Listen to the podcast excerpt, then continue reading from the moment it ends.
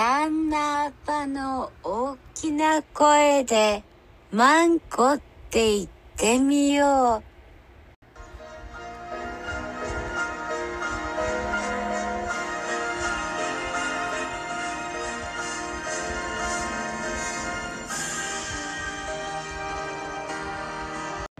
スラマッパギー、えー昨日メール全部読んだんでまだメールてないんでちょっとしか今日は普通に昨日インスタのストーリーで募集したフリートークをテーマに基づき話していきたいと思う。えーとまずは、えー家島あるある地域あるある。これないっぱいあるはずなんだけどちょっとねすぐには出てこんな。家島あるある。あまあ1個はえっとね家島からまあ15歳で高校がないから出るさ。で、まあ、高校出たらまあみんなとりあえず県外じゃ県じゃ県内のどっかの高校に行くさ基本はね。で家島から学校行ってた時はもうめっちゃ近かったからとりあえず。なんて言うんだろう。とか目的地までが基本近かったから家島帰ってきたらクソ近く感じるっていうあのただな那覇とかに住んだらお店行きたいお店があるけどちょっと遠いとかだけど家島も基本近いみたいなそういう感じとかなんかあんま出てこないなあるある。ちょっといい感じの考えときますわい。これむずい。よえ遠距離恋愛。遠距離恋愛したことないから分からんけど遠距離恋愛できるのすごくね。なんかみんなそれ成り立ってんのか分からんけど相当な信頼関係ないとできんさ。だからめっちゃすげえと思うわ。うん。遠距離恋愛についてはこんぐらいしか言うことないかな。周りに遠距離恋愛してるやついるのかな。いるわ。まあ一応いるけどすげえなってしか思わない。自分ができないというかやったことないから。はい。私の性癖。性癖は特になん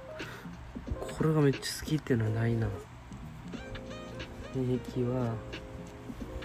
うーん。えマジで得意ないわ。うん。ないな。なんかこの前なんかのラジオで言ってた誰かのラジオ誰のラジオか覚えてんけど言ってたのはなんかちょっと綺麗にしてる女性の毛の剃り残しがあったら燃えるみたいな言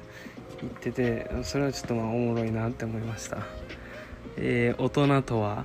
わら大人とは大人とはなんだろう。あれでなんて言うんだろう。ちゃんとした生活とかの話だったらちゃんと仕事してて自分で収入があってそれでじなんて言うんだろう食費とか生活費とか家賃とか光熱費とかいろいろ賄えうわってるところでしょまず大人で、まあ精神面で言ったらなんだろう精神面で大人じゃないから分かんねえな。まあ。ああどうなんだろう。これむずいな大人の定義。人それぞれあると思うしなんかこれはなんか自己中心的じゃないとかなんか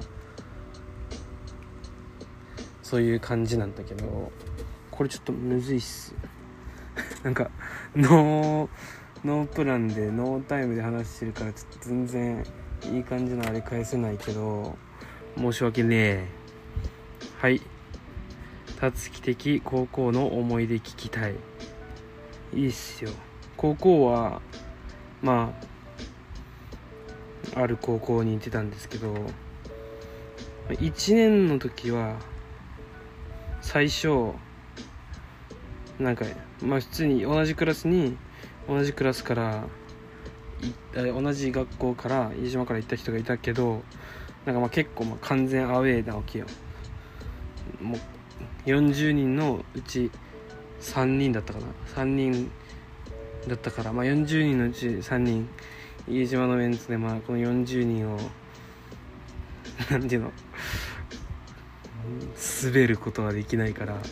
滑るってあの統一の塔のやつね。だからなんて言うんだろう。まあ最初は静かにしてためっちゃ。マジでなんか高校入る前にメガネも買ったしそのガリベンキャラちゃんと第一ボタンも閉めてた。なガリベンキャラに徹してた。なクラスのなんか最初やっぱ最初ってなんかみんな手探りみたいな。探り探りだったから、まあ、ある友達とかが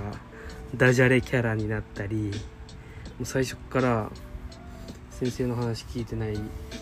でずっと何回も同じ質問するやつもいれば教室に朝早くに来て寝て銀のめっちゃごつい時計つけてるやつとか。いて1年はまあ平和に過ごしてたなまあまあ。うん。でもなんか教室のノリが面白くなかったって 1, 学期の最初はずっと思ってたなでまあなんかいつだったかな。なんかの身体測定かなんかでなんかめっちゃ男子で下ネタトークで盛り上がってぐらいからなんか仲良くなったって感じかな。こういう感じ？これ。何て言うんだろう。高校の思い出一大イベントっていうの。っていうかなんか局地的っていうの。なんていうの一個に絞って話すのかそれとも全体で話すのか。まあ一番の思い出はなんかな。あ一番の思い出あれだな。俺多分これは全く共感できる人いないと思うけど、ね、夏休みに、まあ、学校の近くに寮が閉まるから家を借りて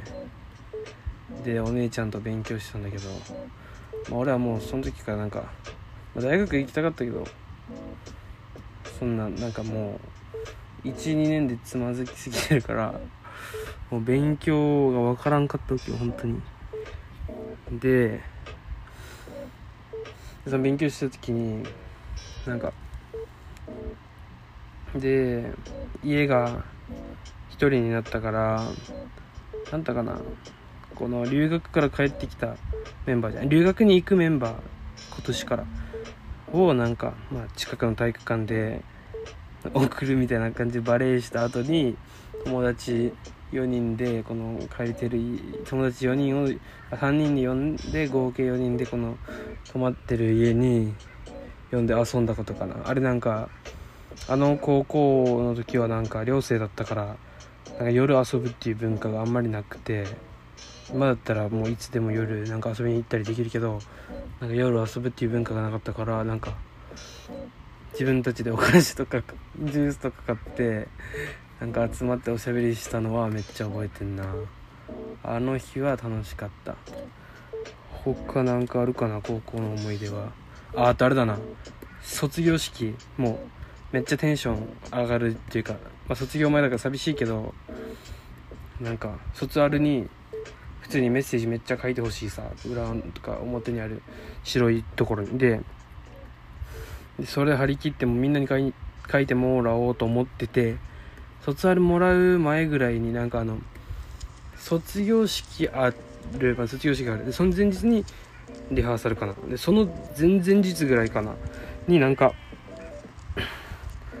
違うな。卒業式のリハーサルの日の朝なんかみんなで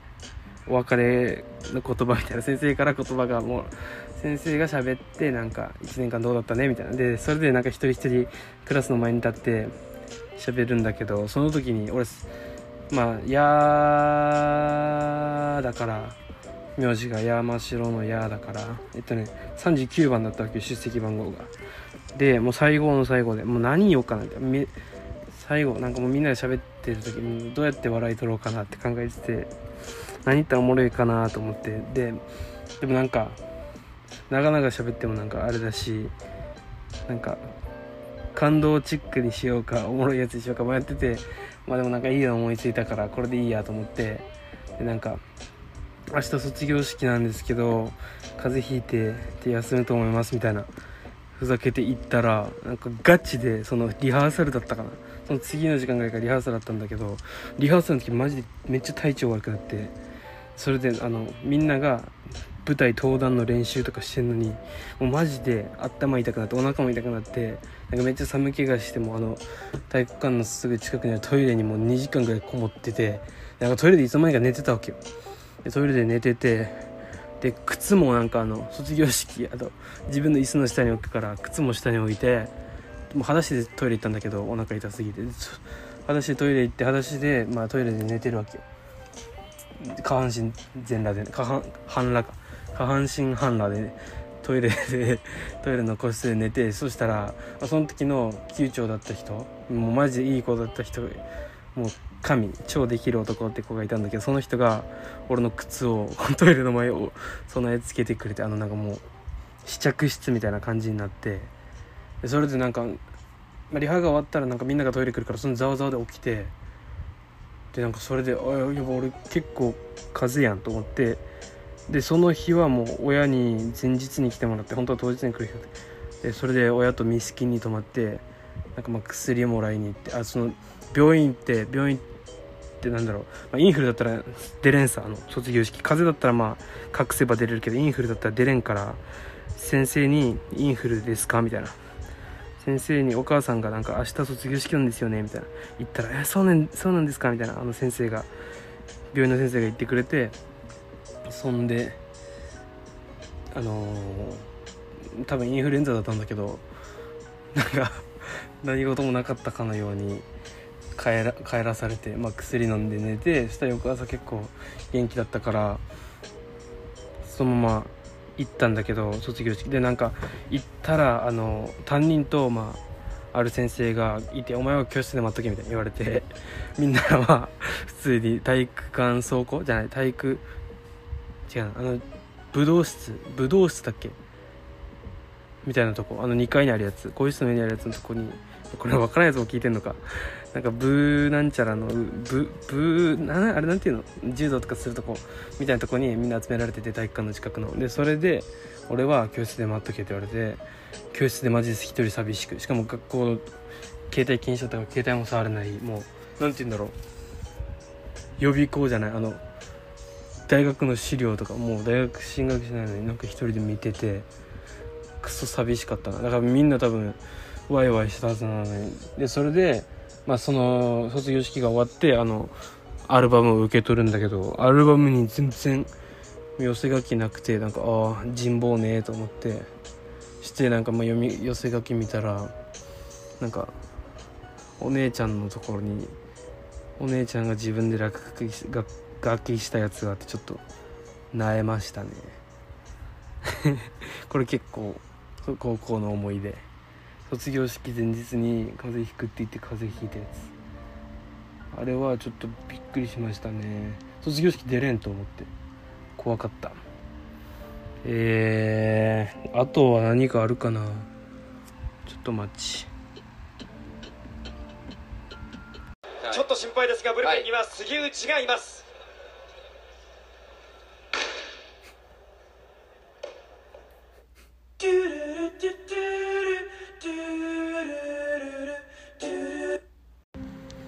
大事なことを忘れてた高校の思い出の。高校のいつだったかなあれは。2学期か1学期。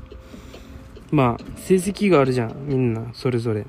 成績が出てえっとねまあ俺は勉強はしてなくはなかった。ちゃんと、まあ、頭悪かったからマジで。マジのガチで頭悪かったから勉強はしてたんだけどなんかもう分からんわけよ勉強どんだけやっても。なんていうの？理解しようとしてるのに頭が理解してくれない。多分みんなはなんか理解しようとしたら頭入ってくんだけど俺も入ってこなくてから。でそれで、まあ、しかもテスト期間はちゃんと机に座ってた。もうこれは寮生に聞いたら多分分かる。机に座ってやってた。でもなんかマジで分からんくて。でそれでで単位掘りを取ったわけよ。あのまあなんとか日本史生物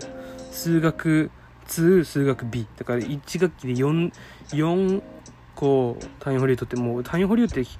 人が取るものだと思って俺 俺には無縁のものだと思ったけどそれまではまあ自分結構勉強できる方だと思ったからあのなんていうの高校入った時はね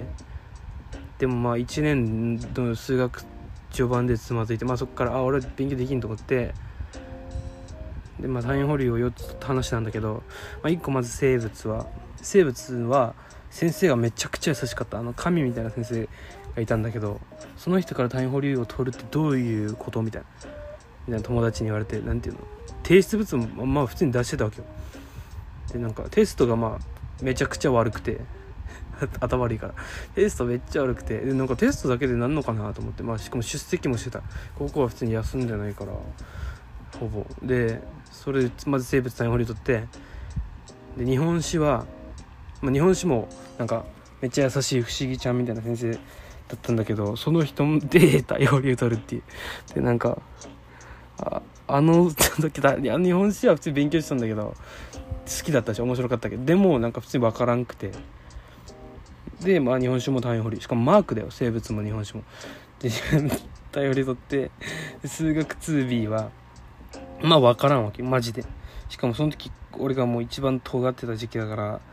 あの担任が数学教えてたんだけど噛みつきまくってこう理解しようとしたんだけどサインコサインタンジェントだったっけ？違うな。正弦定理余弦定理みたいな。もう名前だけ覚えてるわ。あんなあれ1年だっけ？2年だっけ？分からんけどあれをやってなんかあのサインサインシータが45度の時みたいな。なんか2分の1お当たってるか分からんけどね。そんなん書かされたわけよ。その表一覧みたいなの書かされたんだけどサインシータタンジェントコサインシータタンジェントシータみたいな表になっててもう何言ってるか分からんけど自分では。そんなのがもうでなんかできないメンバーがいたわけよ数学。俺は下のクラスだったんだけどその下のクラスでもできないメンバーがいてそいつらと固まってたのになんかそいつらがもうめっちゃみるみるいつまでできるようになっててもう理解できんわけそいつらは理解したんだけど理解できないとこから理解したに行ったのに俺はその理解できないのを別に先生から説明受けても無理であもう俺はもう勉強できない人間なんだと思って。勉強好きなのに。通に漢字とか英語とか覚えるの好きなのにあできないんだと思って数学 2B は普通に単位保留になった。で、まあ、単位保留になったらこれ高校生で聞いてるやつちょっと高校生で聞いてて俺ぐらい勉強できんってやつはしっかり肝に銘じてほしいんだけどえっとね単位保留になるとまあ3学期に成績表に位置がついてしまうともう終わりだわけよ。進級できないわけよ。だけど2年生で単位保留2年生に1学期2学期で単位保留もらったらまあそこで、まあ、まずカバーして2学期3学期頑張れば2をもらえるわけよ。でえー、っとね俺が2学期にとって、まあ、なんで進級できたかっていうとこの補習みたいなやつがあってまあ生物はこれをリカバリーすればこれでもらえるなんていうのいい成績もらえればあの全然2上げるよみたいな成績2上げるよっていう再チャレンジがあったんだけど生物は写本ノート写本じゃあ教科書の写本を何ページか指定されてやったはず。めっちゃやってちゃんと提出しに行った記憶もある。あの生物のあの準備室みたいな理科準備室みたいなところに先生がいてで日本史は再テスト。期末テストじゃない期末テストかな。期末テストとは全く同じテストをえっとね出されたからまあちゃんと復習して覚えていった。で数学は俺はもうできなかったからこの先生が俺見かねた俺俺を見かねてか知らんけどあとプリントくれてから対策プリントみたいな。これは頑張れると思って。でちゃんと勉強して23枚34枚ぐらいは伝えたんだけど、まあ、半分ぐらい勉強してあと半分は前日に勉強しようと思ったら前日が寮のクリスマスパーティーででクリスマスパーティーに俺は行きたいと考えていたんだけどクリスマスパーティーに行きたいと思ってたのにまず風邪ひいて風邪ひいたら勉強できんさもう寝込むからで友達にモンスターとポカリを買ってきてもらってでまあとりあえず学校から帰ってきて一旦寝ようと思って寝て起きたら、まあ、朝の6時とおいおいと思って勉強してんぞと思ってでなんか放課後まあ普通に授業中とか内職俺でできない人だからそのままなんか放課後になって家庭科室に呼ばれて学年のなんか教務みたいな人とその数学のテストを受けたんだけどしかも俺以外にもちょっといたんだけど数学マジで分からんくてでまあ多分これ1だな。でまあ2学期3学期めっちゃ頑張って3学期2を取って進級したっていう単位保留日記でした。単位保留は取らない方がいいよ。もう絶対嫌だね。あれしんどかったな。でも他の科目も別に大してよかったかというと体育は多分3年間ずっと5だったんだけど他で5取った記憶は英語？12年の英語ぐらいかなって感じかな、まあ、でも勉強は嫌いじゃなかったな。他の勉数学とか物理は大嫌いだったけど別になんか日本史とか世界史とかで講座も行ってたし俺。放課後講座の自主自主的に取るやつあれも取ってたし嫌いじゃなかったんだけどなんか多分頭が悪いんだと思う。理解ができなかったねはいじゃあ勉強の話はここで終わって。えっと今日はなんか家を出る時に7月28日っていうカレンダーを見ておおと思って、まあ、7月28日っていうのは2015年の7月28日にえっとねアメリカのシアトルに1ヶ月間ホームステイ行ったんだけどなんかまあこれは何て言うんだろう沖縄タイムスが主催してんのかな。でそれでなんかコーディネーターとかつけてくれてあっちのホームステイホストファミリーのよなんかあれとかもちゃんとやってくれて審査とか予約みたいな感じ。でアクティビティとかあのプラン1ヶ月何するかみたいなのも組んでくれてあの高校県内の高校の先生とか英語の先生で通訳としてあの1人連れて行ってくれるみたいな。まあ団体で行ったんだけどで俺のグループはまあ高校生多めで十何人20人ぐらい行ったんだけど20人ぐらい行って、まあ、中学生は4人だったわけよ。俺と俺男子2人の中学生。まあ、男3人。で女の子1人の中学生がいてあ他全員高校生でまあもう結構アウェーみたいな。でもそれ1日目だけでしかも俺はちゃんとあの何て言うんだろうな。事前学習みたいなのも毎回行っててでもなんかそれ離島から来た子がいたから俺よりも離島みたいな。なんて遠いところの子がいたからなんかあんま来れないみたいになってまあその空港で出発式があるんだけど空港で20日を合わせみたいな感じでうんだったんですけどまあその日7月28日だって感じでした今日の朝。もう5年かでえっとねホストファミリーの長男の子が今いくつなんだろう？10高校生とかかなぐらいなんだけど、まあ、一番何て言うんだろう。ホストファーザーマザーよりも喋って1回1回じゃない連絡して今途切れてんだけどなんかまた遊びに来てよって言ってたからなんか英語喋れるようになっていきたいなって思いました、えっとね、ホームステイの話をするとこれ結構長くなる。全部の話したらね。まあ何て言うんだろうな。基本的に形としては朝はどえっ、ー、とね月から金の朝は教会に行って、まあ、英語の先生が来て朝勉強して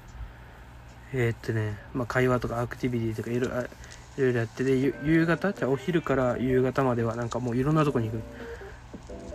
何て言うんだろう。えー、っとねシアトルマリナーズの本拠地。セーフコフィールド。今は T モバイルパークって言うんだけど。セーフコピセーフコフィールド。セーフコフィールドに行ったりで野球見たり。で俺らが見た試合はまあ負けちゃったんだけど、えーとね、その次の試合次の次の試合2日後の試合に、まあ、日本のえっとね岩隈っていうピッチャーがいたんだけどその人がノーヒットノーランをした。だからその2日後に見に行ってたら俺らは完璧な試合が見れた。日本人がノーヒットノーランするところ生で見れたかもしれなかった。えー、っと他はえっとねマイクロソフトの本社にも行ったしワシントンカリフォルニア大学ワシントン大学みたいな。なんかめっちゃでっかい大学に行ってなんか内部のあれを見せてもらってなんかかっけえと思ったりあとはパイクプレスマーケットって言ってなんか魚を投げて売るとかなんかいろいろなんかガムウォールって言ってなんだかなシアターみたいなのが地下にあってそこになんかガム禁止だったんか分からんけどなんかガムがめっちゃ壁に貼られてもうすっげえ汚いんだけどなんか遠目から見たら綺麗に見えるみたいなとかに行ったりあとはそうスターバックスの1号店があって本店オリジナルスターバックス。ターバックスの元祖があってそこで初めてスターバックスに行った人生。ででこれスターバックスの中に入ったことないんだけどあまあ一応あるっちゃある。友達と行ったりとかはね。行ったりとか友達がこうなんかクーポンがあるから買うっていうのをについていただけでスターバックスで飲んだことはないんだけど。スタバで飲んだのは何だっけダークモカチップぐらいしかないんだけど。スターバックスのコーヒー飲むよりあのファミリーマートの100円のコーヒー飲むし。コーヒー好きだけど、えー、と他は何があるかな。まあそうそんな感じでいろいろアクティビティ午後はねしたんだけど。で土日はホストファミリーとの時間みたいな。でまあこの土日が問題なんやえっとねど、えー月から金は学校に先生がいる。だから先生が例えば英語わかんない時まあしかも中3って英語わかるわけないさなんていうの？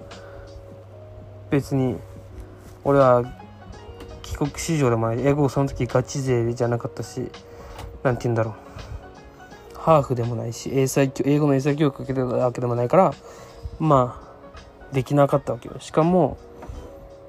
当時携帯も持ってない。みんなは持ってた。高校生の人たちはね持ってたしだからなんか翻訳ができない。電子辞書は持ってたけど会話中に電子辞書使って成り立たんさ。まめっちゃスローになるから。でそれでまあ1週間目かな。えだからまあこの土日学校はこの先生が通訳をしてくれたわけよ。で土日と家帰ってからが問題なんだけど、まあ、1日目まず英語がわからんわけよ、まあ、 Good morning とかハローとか How are you みたいな。でハワイユーって聞かれてなんか「 Oh I'm fine」みたいな。それぐらいでも会話が止まるわけよ。それぐらいしかわからん、まあ、日常会話がわからんからね。でそれでなんかもうホスト、ま、ファザーがマジで超優しくてまあみんな優しかったんだけどホストファザーがなんか俺がわからないからなんかあの自分の言いたいホストファザーが俺に質問したいことをなんか翻訳機に通してくれるわけ。例えばこの iPhone 俺が今録音してるみたいに携帯を持って「何々何々なんか My name is 何々」とか言ってで私の名前は何々ですって言ってるのをなんか文字になるわけ。よ日本語でね。英語で喋ったのが。それが全全く分からんわけ。直訳。しかも5年前の Google 翻訳とかなんかそういう翻訳機のレベルが低かったのか分からんけどマジで何言ってるか分からない。もう尻滅裂な日本語で。なんか例えば私はラジオ山登るみたいな。今のめっちゃ適当だけどそんな感じの文が出てきてしかも俺は多分この人たちはその日本語合ってると思ってるさ。だから俺はその日本語を見ても全然理解できない。英語聞いても理解できないのにこの助けてくれる日本語がマジで意味わからんくて理解できんくてもうあのホストワザーがこのニヤニヤして携帯を見せてくれるんだけどこの文字読んでよみたいな感じで。その文字がわからんから俺もなんか愛想笑いで「えイエスイエス」みたいな。でなんか「イエス」って言ってなんか「え？みたいな。質問のアンサーとして「イエスは不適当だぞ」みたいな顔してきてあれちょっと気まずかったな。でなんかねまあ荷物を持っていくんだけど2 5キロだったかなスーツケースが。それを超えちゃったら超過料金超えもう取られるわけよ。でなんかカバンには日本にから持っていくお土産とかまあ1週間分の衣類しか入れてなかったから。この1週間分の衣類がまあすぐなくなるわけよ。まあえっとね朝は勉強だから汗かかんけど。午後なんかみんなでなんかドッジボールしたりサッカーしたりもしたしなんて言うんだろう。ホスあっちめっちゃアクティビティっていうかあの広いからなんか家にも庭があったりなんか野球したりホストファミリーの弟の子とかとやったりなんか遊びに行くことが分かったわけ。海に行ったりとか。ね、まあ俺が行ったところはレイクスティーブンスっていうところでシアトルのレイクスティーブンスってところで、ね、湖がもうレイクってつくぐらいで湖が有名なところでなんか何回も泳ぎに行ったりしてもう着替えがなくなるわけよ1週間分。だから1週間洋服1日パンツ1枚洋服この一式を1日で使ったら1週間持ちきるんだけどまあ着替えを毎回持ってたからなくなってまあ1週間の2日目の日にもう速攻湖連れて行かれたからでそういうことがあるかもしれないと思ってその3日目から着替えを持って行ってたんだけどそしたらまあ着替えなんかなくなるさ。でなんかアメリカ人の文化としてまあ日本人みたいに毎日お風呂に入らないし毎日洗濯しないわけよ。でそれでえっとね、まあ、洗濯をしてほしいと。向こうのホストファミリーは、まあ、家だから自分の家だからね。服はいっぱいあるしいいんだけどまあしかも俺は毎日風呂入ってたからだって嫌じゃん。このまあ文化に順応しろよみたいなせっかく行ったんだったらって思われるかもしれんけどまあそれそんな頭ないから15歳だから。でなんかそれでまあ洗濯をしてほしいと。洋服がもうないか。でもその英語がもう分かんなくて洗濯をしてほしいんだ。俺は今だって洗濯してほしいとかを伝えたら今考えたらそれ優しさもあるしホスト受け入れてくれてる人なんだから優しいからちょっとなんか洗濯って単語さえ言えば分かってくれるだろうみたいな。今だったらそういう何て言うんだろう。予想とか予測ができるけど、まあ、当時はもう焦ってるし初めての1週間だしもう何も分からんから。この弟とえっとねまあ名前は言わないけどこのホストファミリーの長男の子。まあ何個か下なんだけど、俺よりかは。長男の子とその長男の友達。めっちゃ仲良くてこの2人が。この2人が XBOX をしててなんかサッカーのゲームをしてたんだけどサッカーのゲームを見ながら、まあ、次俺の番なみたいな言ってくれてまあこれは普通に翻訳機で やったら伝わってまあ俺の番なみたいに言ってくれてその待ってる時に俺洗濯やべえっていうことを気づいてで俺はもう速攻部屋に戻って電子辞書を取って電子辞書でこの選択してほしいみたいな英語をもう調べまくるんだけどもう分からんわけよなんて言ったらいいか。しかも選択してほしいならまだしも俺はもう洋服がないんだっていうこの白真のね気持ちを伝えたいんだけど伝えられなくて。でまあでもいなんか考えてまあ行ってみようってなるさ。まあないからね。裸では学校行けないからでそれでなんかまあこれはアメリカっぽいんだけどお父さんとお母さんが外で2人でなんか会話してるわけよ。なんか外の家の玄関の前のベンダベランダに座ってうわすげえいい感じと思って。なんかこのいい感じの雰囲気壊すの申し訳ませんがと思いながら玄関のドアを開けてなんかまあなんて言ったかも覚えてないけど 洗濯してくれないみたいな。言ったらなんかあそうだねみたいな。お母さんが言ってくれてなんかあじゃあもうカゴに入れて今持ってきてみたいに言われてこのベッドがあったんだけど俺はこのホストの長男とが2段ベッドの上俺が2段ベッドの下で一緒に寝てたんだけど何て言うんだろう。その一個一個カゴがあって一人に一個ね。カゴがあってそのカゴに入れて持って行ったらもう爆回し。もうめっちゃ早かったね。なんか回してそこ洗濯回して乾燥機ぶち込んでもう2時間後ぐらいにはもう畳んで置いてあってやべえと思って。た感じ。だからなんかこういういろいろ思い出あるね。ホームステイの思い出。あとはなんかめっちゃ食らったのはえっとねまあ1日目次の日からもう到着して1日目はもう夜じゃない昼に着いてえっとね何したっけ何かして、まあ、ホストに迎えられて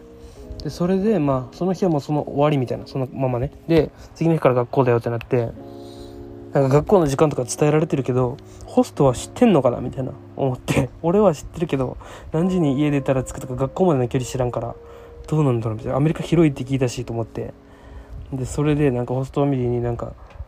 起こされてなんか学校なんちゃらかんちゃらみたいな多分行ったんだと思う。俺は英語でね。したらなんか「ああ大丈夫だよ」みたいな。でご飯作ってくれててそのままランチパックみたいなあの弁当箱持って、渡してくれてそのまま車で送ってもらってまあ朝は普通に授業を受けてなんかアメリカ人ってあの水筒みたいなドリンクホルダーみたいなのをみんな持ってるイメージなんだけどそれに入ってる水が日 本の水を知ってるからなんかあんま美味しくないわけよ。冷たい時はめっちゃ美味しいんだけどこのぬるくなった時氷もなんか保温保温性というか保冷性も低いわけよ。日本製じゃないから。でそれでも昼になったらもう昼の水めっちゃまずくてとかこの弁当箱開けたら、まあ、ピーナッツバターサンドだったんだけどあのね日本にある食パンってまあ薄いじゃん普通のやつ。太いやつ選んだら太いけど普通の薄い食パンコンビニとかで売ってる108円で売ってる。6枚入りとか8枚切りとかあるさ。それのもう2倍ぐらいの厚さ。のバパンに両面よ。両面ピーナッツバターで塗られてそれがサンドされててそれとあのなんかあのバカジュースみたいな。バカエナジージュースみたいなあるさあのアメリカの。なんていうの？紙パックにストローさして飲むあの色も意味やっから味も意味やからみたいなあのドクターペッパーよりひどい味みたいなジュースが入ってて、まあ、ありがたいから飲むわと思って ピーナッツバターサンドと飲んだりまあそれは日本では俺ら米とか給食とか米パンパンとしてもなんか他にもあるさ。だからこのまずシンプルさに驚いたのとかで、まあ、俺はこのご飯だったんだけど友達一緒にいた友達はなんかご飯食った後アクティビティに行くから一緒にご飯食べてた時にまああるこの中学生の男の子のホストマザーがビーガンでから めっちゃ野菜だらけだけどこの。その時はベジタリアンってしか知らなかったけど、今考えたらビーガンだな、あの食事はって感じなんだけど、もうめっちゃ野菜だらけで、あの、自家製栽培の人参、細いやつ、一本入ってたり、細いやつ一本ってあれだよ。ふったやつじゃなくて、細いやつ一本入ってたいろんな野菜ミック、彩り野菜ミックスみたいな、名付けるならね。そんな感じのやつが入ってたり、とかあの、ホストファミリーが、お父さんが海軍で日本の横須賀に駐屯してたり。で奥さん日本人でえっとねなんとかな。ウエイトリフティングの選手だったかな。みたいなで弟じゃないホストファミリーの子供男の子は14歳でもう高校生に変えてアメリカって飛び級があるから高校生になっててしかもアンダー15の世界陸上に出るみたいなアメリカ代表で。みたいなバケモンアスリート一家の ホストファミリーに当たった人がいてその人は男子唯一の高校生でなんかまずその家族と俺は1日目の夜に遊びに行ったんだけどバーガーキングじゃないピザだピザに連れて行ってもらったんだけど、まあ、日本人の感覚で言ったら家族で1枚2枚を頼んでシェア食べするさ。まあなんかオーダーも英語で喋ってたから聞き取れなかったんだけどピザがマジであの、まあ、持ち帰りしたんだけどピザを何て言うんだろう。1人1枚とカウントするわけよ。でなんか1人1枚もらって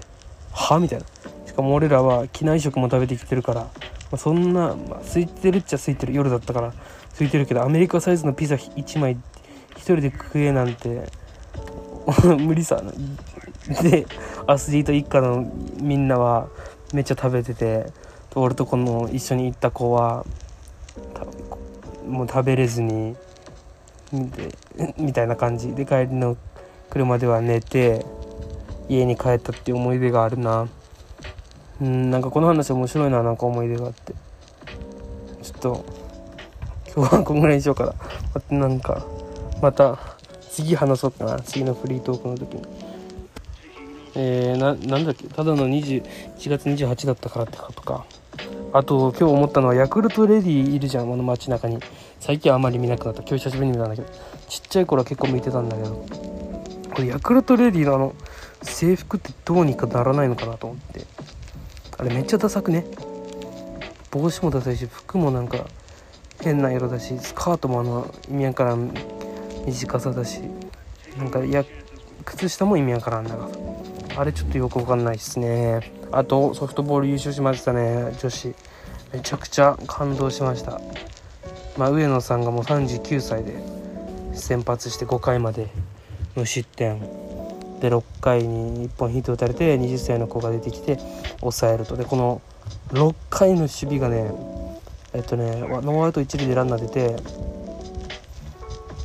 でワンアウト取ってからだったかな。ヒット打たれてランナー1塁にワンアウト1、2塁になってバッターが打ったサードライナーをサードの人がもう左手首に当ててグローブに当たらなくて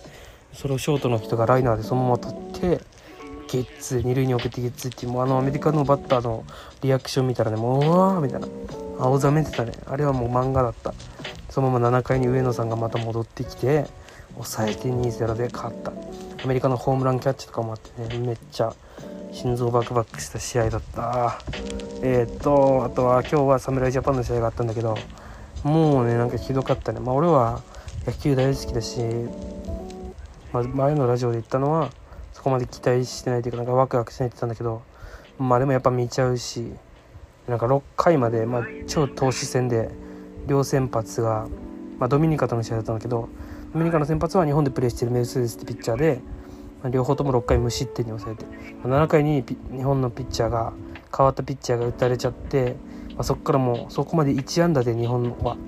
険悪ムードだったんだけどまあ9回にサヨナラ勝ちするという劇的。でもなんかあんまりそれまでの攻撃がひどすぎてなんか今後が心配って感じ。予選突破して決勝行ってほしいけどまあなんかなんか打開策がないと厳しそうって感じ。